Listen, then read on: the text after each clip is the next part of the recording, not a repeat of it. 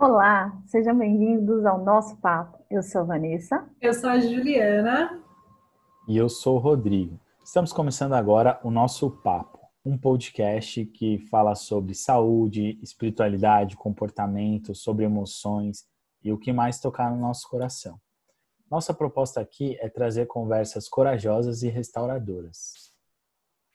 Então, passa um cafezinho, se aconchega aí no sofá e vem com a gente participar do nosso papo. Hoje a gente escolheu um tema é, bem polêmico. Vamos falar sobre doenças. Afinal, o que é que as doenças estão tentando te dizer? É, a gente vai começar explicando um pouco o que nós entendemos, cada um a partir da sua perspectiva, sobre doença. Pô, você pode começar? Posso, posso sim. Então, Ju, a doença, na minha perspectiva, né, e sim, eu falo na, na perspectiva da neurociência e do comportamento, uhum. ela acontece da seguinte maneira: é a falha da comunicação entre o inconsciente e o consciente. E quando essa comunicação ela não, não acontece por alguma maneira, isso gera um sintoma diretamente no nosso corpo e aí se manifesta a doença. E isso acontece, assim, muito por conta do, dos padrões e das nossas crenças, né? Quando nós somos criança, essa comunicação ela flui perfeitamente.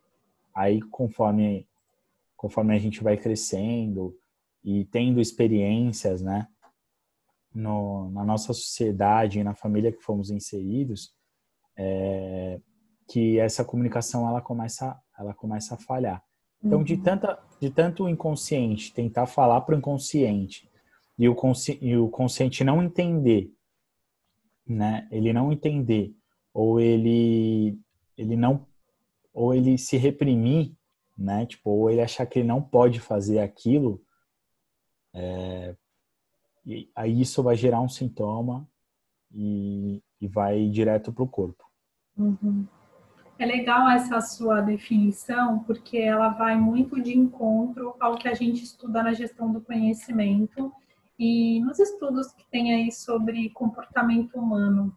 É, na minha perspectiva, que é justamente essa, a gente entende que a doença ela é um chamado, é um chamado para a gente olhar para dentro e entender o que é que está de errado com a gente, o que é que tem de errado com a gente. Então, como se fosse um grande sinal de alerta. É, e a doença, ela se manifesta quando o nosso comportamento ele está muito distante da nossa natureza. Então, quando a gente é criança, até os sete anos de idade, a gente está muito, muito próximo da nossa essência e como a gente vive num, num núcleo né, é, reduzido de pessoas, vamos dizer assim, né, a gente convive sempre com as mesmas pessoas, a gente está muito próximo da nossa essência. É, e quando a gente vai para o mundo e começa a experimentar o mundo de uma forma diferente, né, interagir e sofrer as interações do mundo, a gente começa a adequar os nossos comportamentos. E acontece que alguns comportamentos que fazem parte da nossa natureza, eles não são bem aceitos, eu vou falar assim, porque é, é, um, é um olhar muito particular de quem vindo, tá vindo, né? Tipo, do indivíduo. É, e aí, como esse, como esse comportamento não é bem aceito, a gente vai adaptando os nossos comportamentos. E isso faz com que a gente se distancie da nossa natureza. Então, as doenças, elas se manifestam e é importante dizer que elas se manifestam em diferentes dimensões. Então, assim, entendendo que o ser humano ele é composto essencialmente por três dimensões, né? A dimensão emocional, a dimensão espiritual e a dimensão intelectual.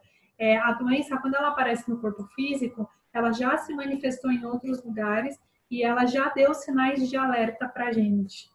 Então, se a gente buscar, por exemplo, olhar para as nossas emoções, a gente vai perceber que antes de ficar doente, a gente já vinha sentindo é, sofrimento, a gente já vinha sentindo medo, a gente já vinha sentindo vergonha, enfim, por aí vai, uma série de emoções que vem aí dar para gente um sinal de alerta. mas isso é uma coisa que a Van vai trazer para a gente. Van, fala aí para a gente qual é a sua perspectiva. Então, é, eu vou falar um pouquinho para vocês que um pouquinho de experiência, assim, tá? É, assim como a Ju e o Rô disseram, quando a gente é criança, é, a criança ela é leve, né?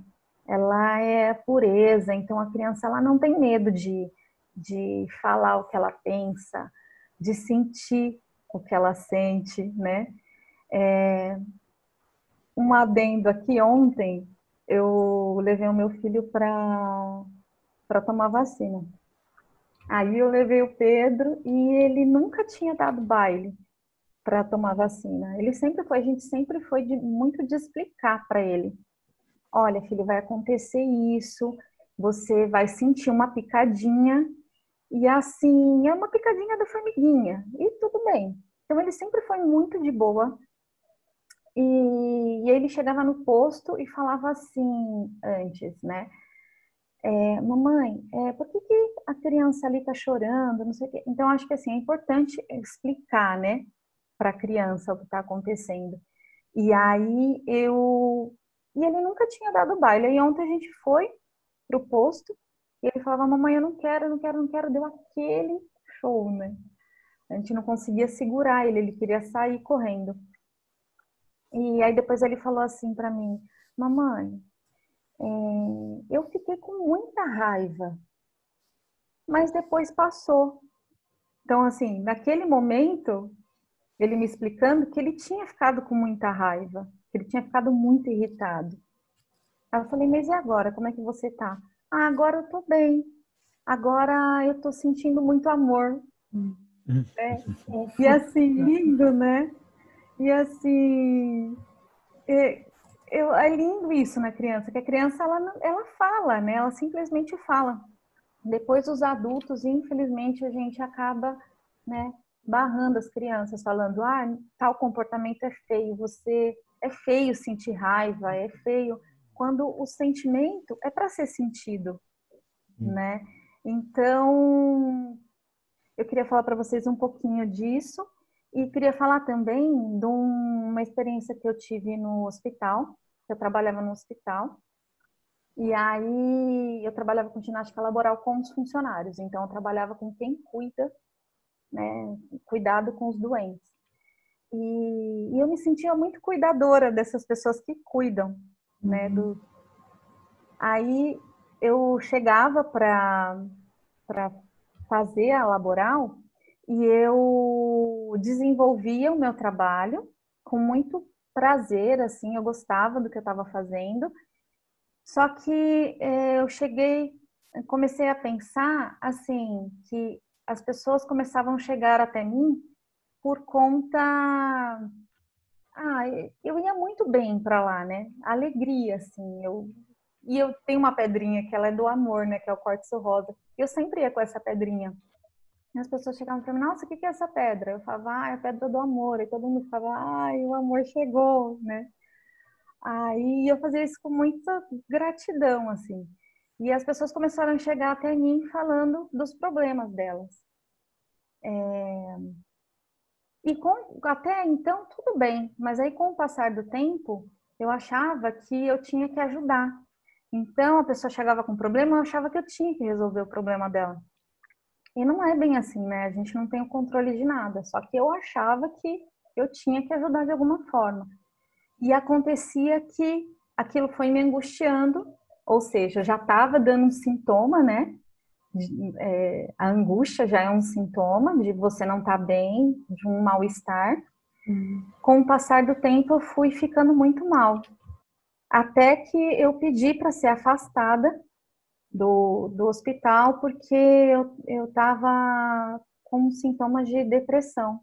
Eu já estava sentindo, começando a sentir no corpo, né? Eu não queria mais ir para o trabalho, eu chorava antes de ir. Uma noite anterior, eu tinha que ir para o hospital, também ficava super mal. Então, assim, é isso. A gente acaba reprimindo, né? Sentindo, reprimindo o sentimento. Você fala, não, eu tenho que ir. se obrigando a fazer uma coisa que você não quer e acaba ficando doente. Hum. É isso. O seu áudio está desligado. Hoje é o dia do áudio desligado. É. Ô, Vânia, é muito interessante você falando, porque isso mostra o quanto as pessoas que cuidam da gente também precisam de cuidado, né? Verdade. Então, então assim, isso a gente às vezes vai para um hospital, vai para algum lugar, a gente é muito bem cuidado naquele lugar, mas e a gente nem imagina que por trás daquelas pessoas tem tudo isso, né? É uma série de problemas, né? Todo mundo tem problemas, né? Exato, a maneira como lidar com mas, eles, né? É, mas eu acho que a questão é mais delicada, assim, para gente, a gente olhar, que é mais desafiadora, é porque a gente está muito desconectado das nossas emoções, né? A gente não, não aprendeu a falar o que a gente sente e quando a gente fala, né, quando as crianças mostram isso para os adultos, elas são repreendidas. Então elas ouvem coisas do tipo engole o choro, é, hum. vai passar logo, é, ah, não se preocupa não, vai brincar porque daqui a pouco isso passa. E, e isso nada mais é do que uma estratégia de fuga, né? Porque você está sentindo aquilo e é como se um adulto viesse e desmerecesse aquilo que você está sentindo. Então, a criança precisa encontrar um recurso é, de fugir daquele sentimento, daquela emoção, que muitas vezes é muito maior do que ele, porque a gente é, já tem um entendimento, né? A gente já consegue, quer dizer, eu nem sei se a gente tem, tá, pessoal? eu nem sei se a maioria das pessoas tem, é porque muitas vezes as pessoas reagem e não sabem o que estavam sentindo quando reagiram. Mas fato é que a gente não sabe lidar com as emoções. E aí, quando uma doença se manifesta, a gente vai buscar um remédio. Então, assim, é o nosso corpo já no sinal é, vermelho, tipo, já gritando ao extremo. Aí, o que, que a gente faz? A gente vai no médico, toma um remédio, e esse remédio, ele vai te anestesiar. É como se ele calasse a voz do seu corpo, né? O, ah, eu esqueci o primeiro nome dele, mas é, é o do Bach, que, faz, que estuda, Eduardo né, que desenvolve... Bach. Isso, Eduardo Bach. Ele fala que a doença é um conflito né, entre o nosso corpo e a nossa alma. Então, assim, é como se quando a gente vai tomar um remédio, a gente está calando, né? A gente está falando, não, peraí, bota panos quentes, que logo isso vai passar mas é impossível a gente curar uma doença sem entender é, por que, que essa doença está vindo, o que é que isso está querendo dizer para a gente.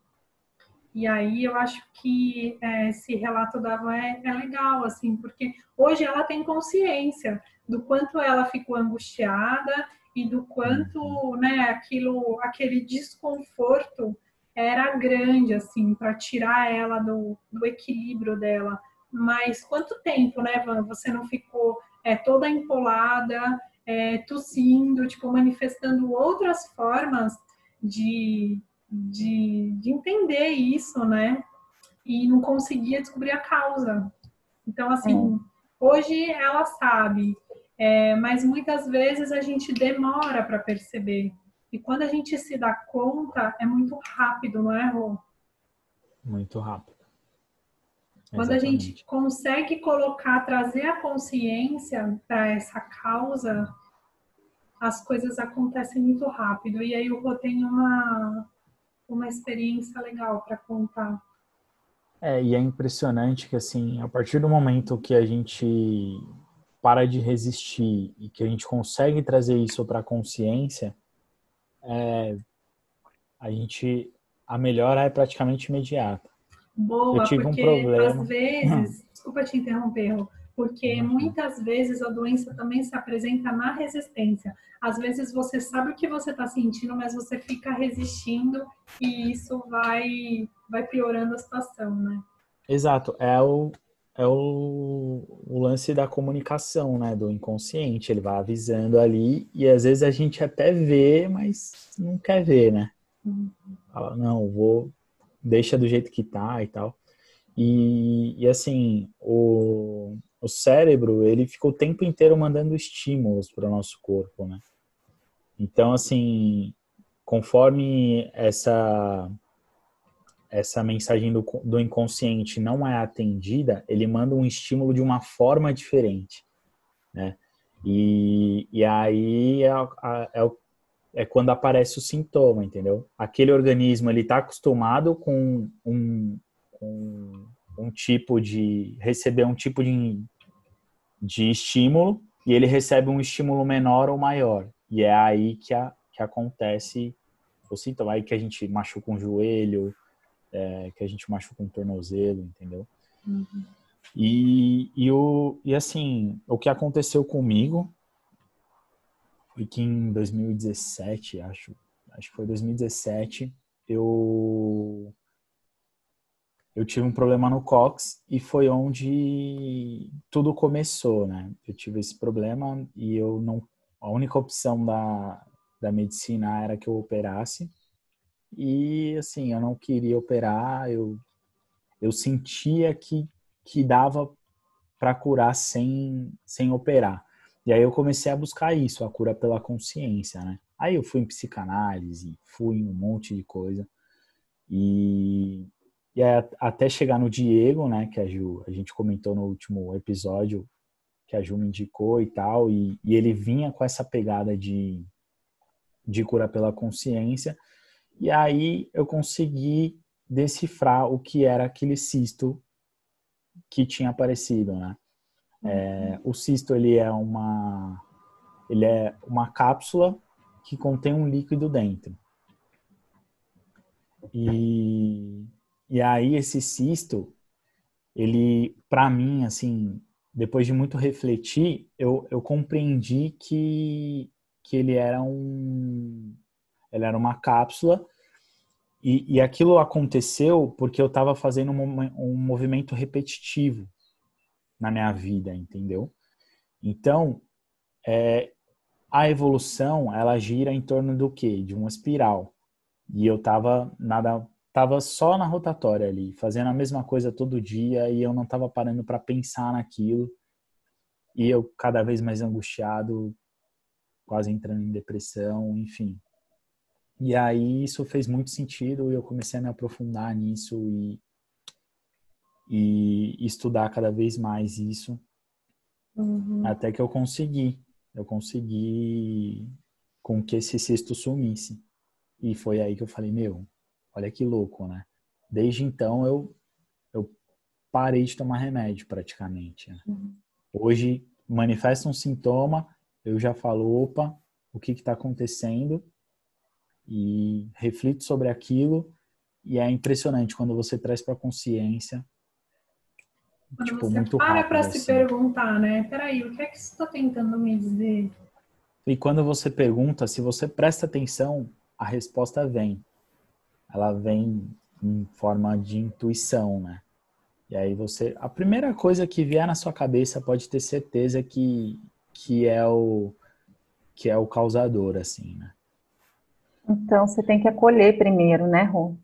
Exatamente. Acolher, investigar, né, o que está acontecendo para para dar entender, trazer, né, para o consciente, entender o que está acontecendo para que aquilo vá embora, né? Do jeito que vem, vai. Isso. E eu naquela, naquela rotatividade, naquela repetitividade, né? Não sei se essa palavra existe, uhum. mas repetindo tanto aquele, aquele movimento, é, eu acabei entrando numa frequência que as coisas não davam certo de jeito nenhum. Então, tipo, tava tudo indo pro buraco. E, e aí, enfim, aí, é o piloto aí que acontece isso, é o piloto automático. É o piloto automático, né? A nossa mente, ela tem, o Rô pode falar muito melhor sobre isso, mas é, a nossa mente, ela tem a, a capacidade, né, e até a função de colocar, de automatizar a maioria dos nossos, das nossas atividades para economizar energia no nosso corpo. Mas a gente não pode automatizar algumas atividades, né? A gente precisa fazer sempre o exercício de viver no momento presente. Porque se a gente vai para o futuro, a gente fica ansioso. Se a gente fica no passado, a gente fica deprimido. E, e, esse é um exercício muito desafiador, porque a gente precisa colocar energia, né? É uma energia extra para a gente viver no momento presente, que a nossa tendência está sempre ou na frente Sim. ou atrás, né? A gente está sempre buscando algo, né? Ou remoendo faz... algo.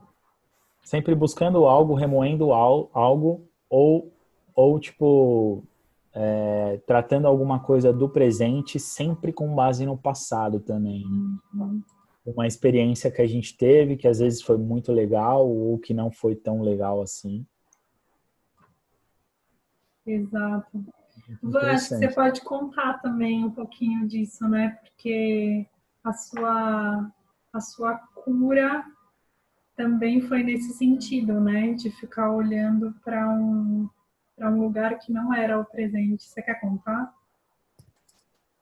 Então, eu eu tinha morticária, né? Muito, muito forte, assim, e eu empolava o corpo inteiro. E às vezes eu tinha que ir correndo para o pronto-socorro porque me inchava lábios, os olhos. E, e eu, eu sentia muito aquilo. Por, e eu vivia doente, né? Porque eu falava assim: meu Deus, é, tomava um monte de remédio e aqueles remédios não davam conta e, e assim, todo dia tomando remédio e eu não, não conseguia ficar bem. E eu tinha vergonha, né? Eu, também de sair para a rua. Aquilo estava afetando demais a minha vida. Uma coisa vai é, puxando a outra, né? É, e assim, eu lembro que começou depois que eu comecei a fazer faculdade, que foi em 2009. E se eu falar para vocês que tem um mês, mais ou menos, que eu tô com os remédios aqui e eu não, não, não tenho tomado mais nenhum. Quer dizer, de 2009 para 2020, assim, é muito tempo sofrendo com, com, com a doença, né? Com, com a urticária. E eu procurei vários tratamentos, fui em vários médicos. É, no começo, muitos nem sabiam que nem disseram, né, nem me diziam que era urticária, eles falavam que era uma alergia só. Passei em alergista, passei em dermatologista, em tudo que você pode imaginar. E todos dando remédio, né? Todo voltado para medicina tradicional, para alopatia.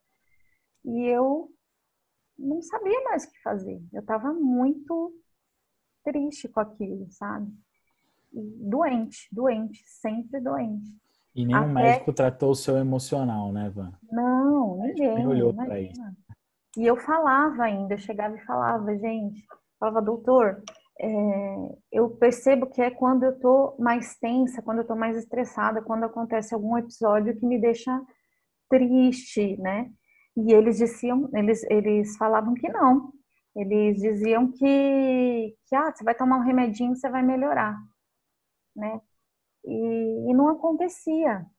Aí uma, a Ju chegou para mim, falou, vamos fazer um tratamento na mesa radiônica e a gente vai fazendo esse tratamento e vamos acompanhando para ver o que acontece.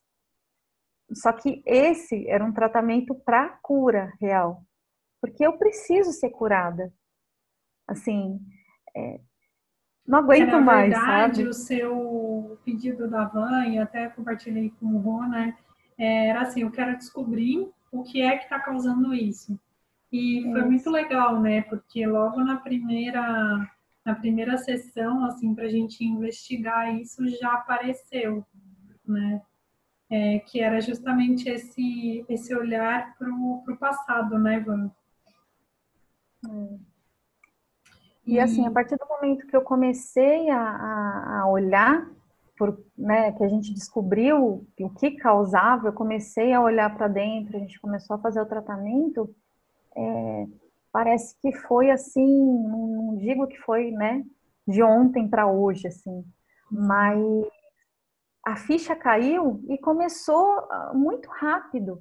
Você vê, eu há tanto tempo com a doença, né, tanto tempo doente, e de repente você vai para um tratamento que, que você descobre realmente o que, que aconteceu, qual foi a causa, aí começou muito rápido, eu já estou um mês sem tomar remédio.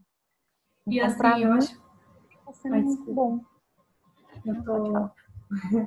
é, eu acho fantástico, assim, porque às vezes não é nem o tratamento em si, é você ter alguém que te faça uma pergunta, né? Às vezes eu ligo para vocês, eu falo, ai gente, estou me sentindo assim. E aí, às vezes, o fato de vocês fazerem uma pergunta do tipo, o que aconteceu? Já, já leva a gente para um estado de reflexão e ajuda a entender. Mas não é todo mundo que está nesse, nesse pé, assim, né? Que, que a gente pode hum. falar para as pessoas, para elas, porque eu acredito que o primeiro passo é a gente desenvolver a nossa percepção. Então, é, o que vocês podem falar assim para as pessoas para ajudarem elas a caminhar nessa direção? Eu acho que viver mais o presente. Como? Né? Que nem a gente estava falando. Ah, dá mais atenção, colocar foco, colocar sua energia ali, né? Você está brincando com a criança, separou aquele separa aquele tempo para ficar com a criança, para para descobrir né, a criança. É, quando você for pensar no futuro, pensa no, num futuro próximo que você consiga realizar, né? Então, não vai pensar, ai, daqui 10 anos o que eu vou fazer. Não. Pensa assim, ah, é, ah, o que eu vou fazer amanhã para me melhorar, para estar tá melhor que hoje, né? Então, eu acho que é isso, assim, é estar no presente. É procurar, se você precisar de ajuda, procurar um psicólogo, né, para conversar, para falar. Nós temos eu tenho os dois para conversarem, né, comigo. Então, mas tem gente que não tem ninguém, ou tem gente que tem vergonha de falar com as pessoas que, estão uhum. ali à sua uhum. volta, né? Então, procurar um profissional, eu acho bem bacana para se conhecer, né? As pessoas precisam se conhecer primeiro para dar conta de tudo que vem depois. É. Então, eu acho que é bem olhar para dentro, né? Bem isso. Tá e você. Rô? Bom, a minha dica para vocês aí, né, é vigiar os pensamentos, né? Então, parar o que você está fazendo e falar, meu, o que está acontecendo aqui? E prestar atenção, né? Tipo, no que você está pensando, é, é, as coisas que estão ao seu redor, né? Tipo, as pessoas com que você se relaciona. Então, faz esse exercício. E aí, se o resultado for negativo, se a resposta que você tiver for negativa, aí o, o, o que eu recomendo, assim, é que procure pensar positivo sempre, né?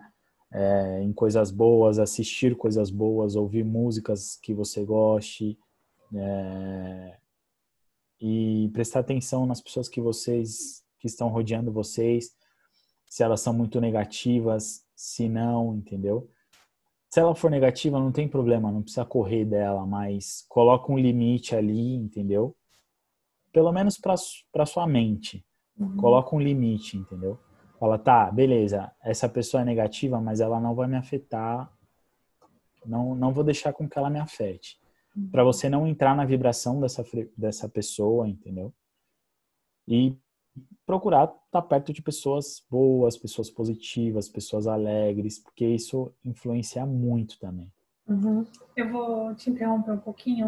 É, eu vou trazer um dado para vocês. É, o Daniel Goleman, ele é considerado o pai da inteligência emocional.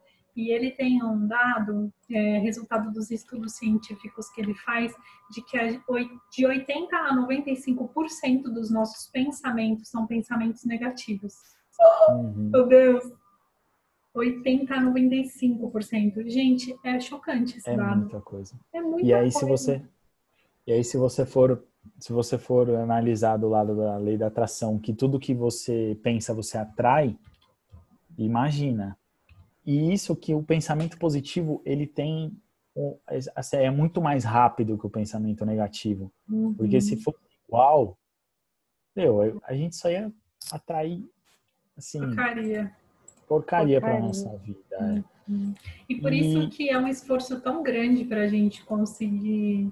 É, aliás, eu vou fazer como uma forma de pergunta: por que é tão difícil a gente é, sair do pensamento negativo? Acho que as pessoas estão muito acostumadas, né? Hábito, a né? reclamar, né? reclamar, reclamar. Então, acho que precisa dar uma pausa aí.